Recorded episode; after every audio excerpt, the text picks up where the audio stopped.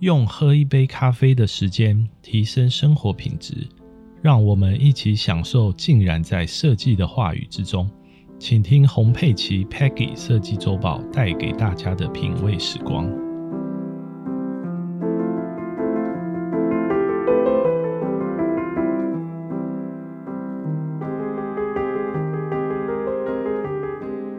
各位听众，大家好。我们今天要聊的是减碳绿建材、健康智慧宅这个主题。那减碳绿建材、健康智慧宅呢？这一集我们会特别讲到，针对于在高龄以及儿童室内设计的独特关怀部分。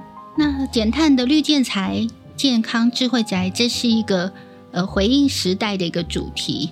那我们融合了就是减碳减排，还有环保绿建材。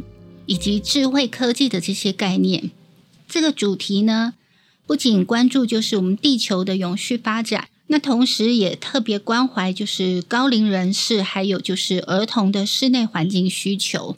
那本节目将深入探讨，就是我们要如何在室内设计中考虑高龄人士呢跟儿童的特殊需求，那同时运用减碳绿建材还有智慧宅的技术，来打造健康跟舒适。可持续性的一个室内生活环境。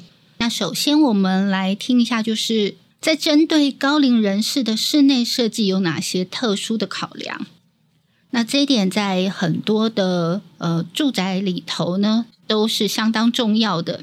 那我们现在来仔细听一下，就是在各个住家中会碰到的一些问题跟设计考量需要注意的部分。那第一个是在无障碍设计的部分。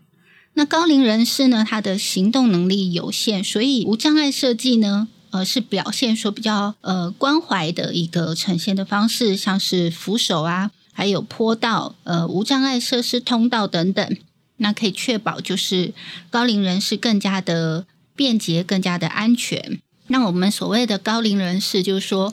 呃，今天不管是在六十五岁以上、七十五岁以上，其实相当多的高龄人士或高知识分子的高龄人士都是具有呃良好的生活能力，但是我们还是要呃维护他们的居家的安全，所以在设计上呢，呃会考量到就是呃无障碍设施的一些细节设计，呃这点都是相当重要的，做一个预防性的一个设计的考量。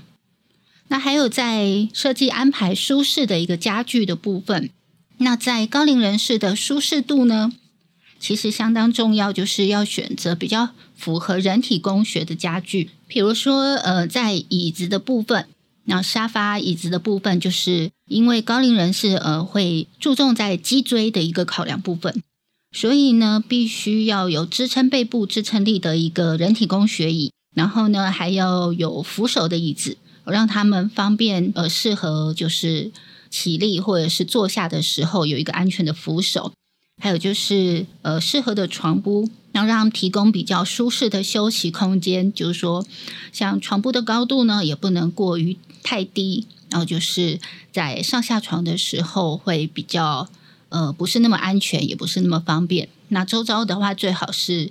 呃，不要有尖锐的床头柜啊，或是有比较安全可以依靠的空间。然后在视觉跟照明的设计方面呢，那需要呢有一个相当适量的一个照明。比方说，在下床的部分呢，会有下床的一个感应灯，然后做一个柔和的照明。然后还有就是在呃阅读或者是行进的空间，那都会有比较是呃舒适。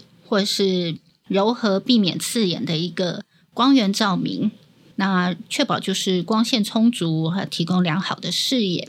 那还有一点就是在呃很重要的室内空气的品质。那使用呢减碳的绿建材，比方说像是呃无毒的地板啊油漆呢，就是可以改善室内的空气品质，然后维护高龄人士的一个呼吸的一个健康。那另外还有就是。智慧的补助技术，那智慧补助技术呢，在高龄人士的设计部分呢，它可以提供高龄人士的一个生活品质，然后让他们就是在行动更为独立、安全还有舒适的居住。那以下呢，会介绍一些呃常见的智慧补助系统呢，然后可以应用在高龄的室内设计中。那这一点非常重要，就是在应用的部分啊，让大家做一些了解。那可以使用呢，像呃智能家居的系统。那智能家居系统就是呃可以做一个整合，像例如智能的照明啊、智能的窗帘，然后还有就是恒温控制的系统。那让高龄人士呢，其实都可以透过手机还有语音的部分或遥控器来遥控这些居家设备，呃，相当的便利。那这些目前其实也相当的普遍。那其实用手机 App 去做一个智能的一个连接，就可以做操作使用了。那还有就是智能的监测系统。那所谓智能监测技术呢，比方说像运动感知器啦、门窗的感应器啊，那就是可以呃实际监控就是高龄人士的动态，然后确保他们的安全。譬如说侦测长时间没有活动的时候呢。那系统就会发出一个自动警报去连接。那还有就是医疗监测的部分。那医疗监测呢，它是整合了像呃健康的一个监测技术，像穿戴式的健康器具，还有血压监测呢，都可以帮助高龄人士监测他的健康状态。那及早发现问题呢，就可以通报医护人员或家庭医师。还有就是在远程照料这个部分。远程照料现在是可以利用说，呃，像视讯通话或是及时的讯息，那让呃高龄人士可以跟家人、朋友或者是医护人员进行远程的一个交流、分享讯息跟状况。那还有一个紧急呼叫系统，那紧急呼叫的一个系统装置呢，可以让高龄人士在紧急的情况下有不舒服的时候，可以轻松的求助。呃，将讯息可以传送给家人或者是医护人员、机构等等。那像紧急呼叫的系统呢？譬如说，像有的是可以挂在脖子上，或是放在床头的部分，或是有呼叫的手表的，呃，可以做一个使用。那这些都是相当便利的。那还有就是呃，智能的药盒，智能药盒其实就是提醒我们高龄人士呢，可以。按时服用药物，那避免重复使用药物或者是有漏掉使用的情形。然后还有像语音助手的部分呢，就是可以透过语音的指令来控制家居设备等等。那另外呢，现在也有呃智能拐杖或是智能轮椅。那智能拐杖呢或轮椅呢，他们有些就是搭配了定位，还有就是防跌倒的功能等等的。那可以提供高龄人士有更多的保障，比方说像智能拐杖，它也会有紧急的报警系统、安全警示，然后会自动有亮灯照明啊，然后可以调整底座的更换等等。那提到智能的轮椅啊，像现在智能轮椅，它也可以作为就是在不论说我们是在公园中漫步了。或者是要把它遥控自动变成变形的电动车，那它就可以骑乘在人行道，那就是随时可以用按钮可以控制自动变形。那现在的设计也是相当的先进，相当的漂亮，呃，很科技化。那在美观或者是在便利的使用上，然后也增加了一个定位的功能，所以。其实这一些对于呃高龄人士来使用的话，其实也是呃相当时尚、相当科技的一个东西。然后还有就是智能的紧急定位。那现在呃智能的紧急定位其实相当的普遍哦，利用 GPS 或者是手机其他的定位技术呢，都可以很准确，而且定位到呃高龄人士或者是家人呃都可以使用。定位到在哪一个门牌地址里面，其实是都相当的准确度很高。然后再来呢，还有就是互动式的教育，还有娱乐的部分。那互动式教育跟娱乐呢，比方说呃有视频通话啊、数字的阅读器啊这些，可以就是让高龄人士让他们有社交跟学习的机会，然后呃创造出更智能化的一个环境。那这些智慧补助的一个技术呢，可以让这些高龄式的需求呢，创造出更智能化还有更安全的室内环境，而且也不会带来不必要的困扰，呃，会是更加便利的。那第二个我们要聊到的是，在儿童室内的特殊考量。那儿童室内呢，从呃很小的 baby 呢，一直到好动的幼童呢，这些都是要相当注意的。那第一个，我们以安全为优先。那小朋友活泼好动呢，其实是安全考量的首要考虑了。所以在设计上呢，就是避免要有尖锐的这个尖角的部分呢，还有就是要选用比较无毒的材料。那呃，在设计的家具呢或柜体呢，都要确保家具的很稳固性，和以防倒塌或者是压伤小孩。那要保障儿童的安全。那另外呢，在游戏跟学习空间呢。在设计上，呃，儿童需要比较大的一个多元跟学习空间的体验，所以呢，在设计上呢，呃，会着重附有一个丰富想象力的游戏区，然后让他们有自己的想象空间、创作空间，还有一个探索的一个精神。那在空间设计里面呢，还要注意就是呃比较容易清洁跟整理的部分。那儿童呢，常常会呃东西比较混乱，所以呢，室内空间就是。要避免死角，然后考虑比较容易清洁的材料，然后提供呃储物的柜体的部分。还有呢，在绿色选择的部分呢，当然是要选用减碳的绿建材。那教育儿童环保的观念呢，培养他们环保的意识。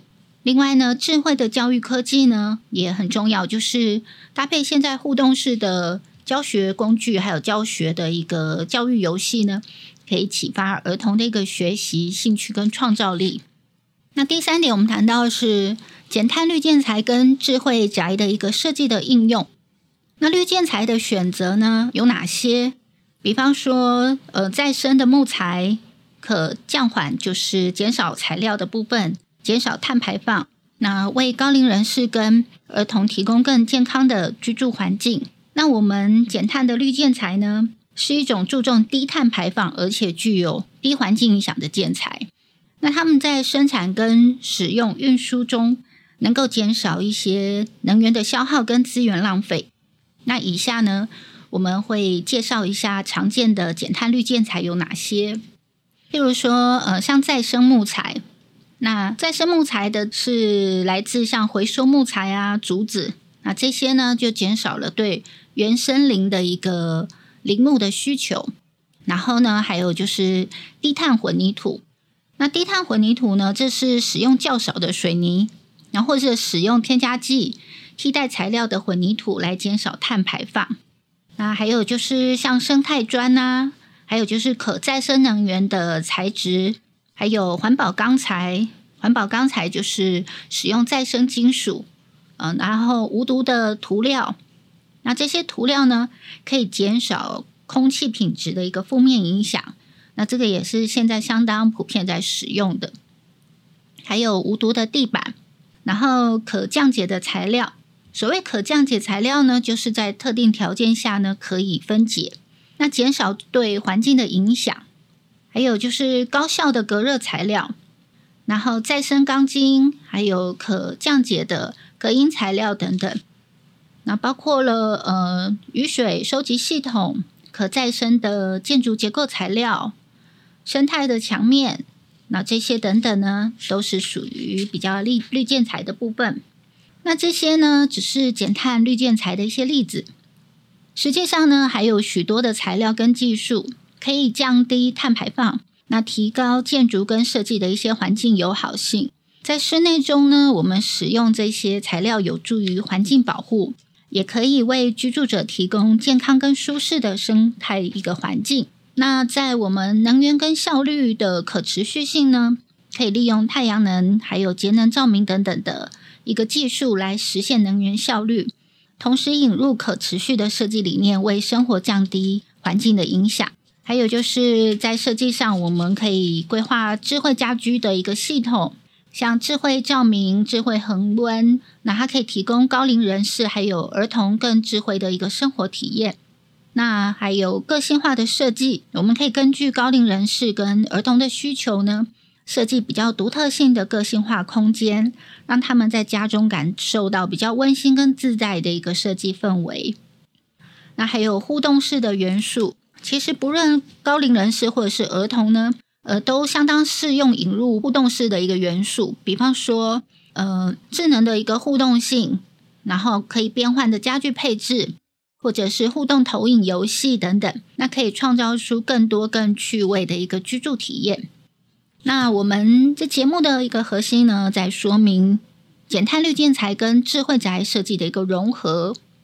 那减碳绿建材呢，有很多的优势，不仅对环境还有永续发展有益。同时也能够创造更健康、更舒适的一个室内环境。那以下呢是减碳绿建材的一个主要的优势，那也是现在市场上的一个趋势的部分。首先呢，降低碳的排放。那减碳绿建材的生产呢，跟过程使用呢，通常是较少排放温室气体呢，这个有助于减少建筑和房地产行业对碳排放的一个负担。而且降低对气候变化的一个贡献。那再来也可以节省能源，减碳绿建材呢，因为有较低的能能源消耗，因此在生产跟运输的过程中节省能源，还有就是降低能源资本的一个需求。另外也可以改善空气室内品质。那减碳绿建材呢，比较较少的一个挥发性有机化合物。所以呢，这个有助于改善室内空气的品质，那减少对居住者的环境的一个潜在的一个危害，并且它可以减少废弃物，然后呢，促进一个可持续性的部分，还有提高建筑的性能。像减碳绿建材呢，通常比较有优越的性能，那有哪些呢？譬如说，嗯，它的特殊性，像隔热。可以隔音，还有耐久性。那这些特性呢，可以提高建筑的效能跟耐用性。再来就是它的经济效益的部分，在长期来看呢，呃，减碳绿建材它可以降低运营的成本，呃，比方说能源消耗呢，跟维护成本都可以降低。另外还可以提升市场的价值，还有就是创新和设计弹性。那综合来看呢，减碳绿建材不仅有助于减少环境的影响，还更能够创造出更健康、还有更持久、更具有价值的一个建筑环境。所以呢，我们不论从环境、经济还是社会层面来看，它都有很重要的一个优势。那智慧宅的优势呢，它不仅仅提供了室内生活的一个便利性和舒适度。那像智能照明啊、节能调节、恒温的部分，还有就是远程控制的部分，这些呢，都对于高龄人士跟儿童的生活，呃，增加了更智能化的一个生活方式。那整个融合设计的成果呢，其实实现了生态友好，还有就是我们科技的一个结合创新。那透过节能减排，还有就是智慧科技。那为高龄人士跟儿童呢，打造出环保而且健康的智能环境。那我们在设计，其实不论高龄人士或者是儿童室内设计呢，有哪些共通点？无外乎我们都针对于它的安全跟舒适的考量。啊，安全这个是基本的原则，然后提供舒适的照明呢跟环境。那再来对于绿色环保的部分呢，啊，这一点也非常的重要。还有就是智慧科技，那智慧宅呢的技术提供了高龄人士跟儿童呢智慧跟便捷的生活方式。那透过这些智能设备呢，他们可以很轻松的掌握居家的状况，还有享受科技中带来的一个便利。那今天呢，减碳绿建材智慧宅的一个主题呢，不仅代表了对环保还有可持续发展的一个关注，同时。那也对高龄人士跟儿童健康、舒适居住的一个重视。那透过我们在特殊需求的设计呢，运用减碳绿建宅跟那个智慧宅的一个技术，我们可以为他们打造出更理想的一个室内生活环境。所以，不论是创造无障碍空间，还有提供安全的家具，还是融合智慧技术，那对于这个主题完美的诠释呢，透过这样的努力。我们可以更能够实现可持续、健康还有智慧的居住生活方式，那为社会的发展还有个人品质带来更好、更正面的一个积极影响。那以上是我们今天的节目，为各位介绍到这边，谢谢。设计隐藏在生活之中，就让 Peggy 洪佩奇带着我们一起挖掘。谢谢大家的收听，今天节目就到这里，也欢迎各位听众可以加入我们的官方 Line at Line 搜寻 at P E G G I E Peggy 就可以找到我们。对于节目有任何想法或问题，都可以留言告诉我们。那么就下集再见喽。